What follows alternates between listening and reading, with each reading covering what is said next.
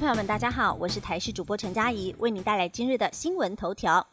世足赛十六强开踢，亚洲日澳韩晋级史上首例。卡达世界杯足球赛在四十八场分组赛落幕之后，十六强紧接着登场。在今年的分组赛阶段，可以说是惊喜连连，包含两大冠军热门队伍阿根廷还有巴西，队史分别首度输给了亚洲和非洲球队，而且最终各分组都没有出现三胜球队，显示今年各国间的竞争格外的激烈，也使得十六强淘汰赛显得更加的诡谲多变。而今年的世足赛不但场外话题不断，场内也是频频爆冷，包含热门队阿根廷、法国、西班牙、巴西和葡萄牙都吞下了败仗，比利时、德国、乌拉圭等昔日冠军与强权国家，甚至还在分组赛止步。分组赛竞争之激烈，创下了一九九四年以来的第一次，史上第四次无球队以三胜零败成绩晋级淘汰赛的记录。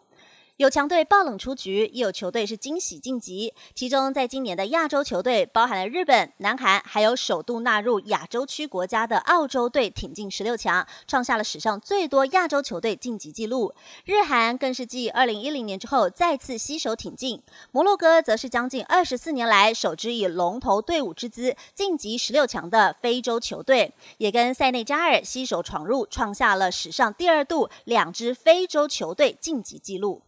接下来关心国内消息，观光逆差解封逾越，不见旅客入境潮。边境解封至今超过了一个月，但是报复性旅游人潮却没有出现。根据交通部观光局的统计，在十月十三号解封，直到十一月二十三号为止，入境人数只有超过了五十四万余人次，平均一天是一点三五万人次入境。如果扣除了商务客、移工还有回台旅客之外，实际上来台湾游玩每天不到万人。旅行业者坦言，盼官方海外行销的力道要再加强，否则难吸引国际观光客。进一步观察，边境十月中一解封，出国潮压过了入境潮，观光逆差瞬间浮现。观光局统计，以十月为例，出境旅客人次高达十七万两千三百一十九人次，而在入境旅客方面，只有九万三千两百零六人，两者相差了将近一倍。其中又以台湾人最爱去的日本市场差距最大。十月份到日本游玩旅客大约有三万六千多人，但是来台湾的日本人只有九千六百二十五人次，两者。相差了将近三倍。旅行工会全联会理事长肖伯仁坦言，解封至今，出入境的旅游市场有一些雷声大雨点小，不如想象那边热络。而主要原因出在于部分国家仍然是有出入境的限制，再加上出国费用涨很多，国人对疫情的阴霾仍在，多少都影响了出国意愿。继续来关心天气，两波东北季风接力报道，未来一周北台湾湿凉多雨。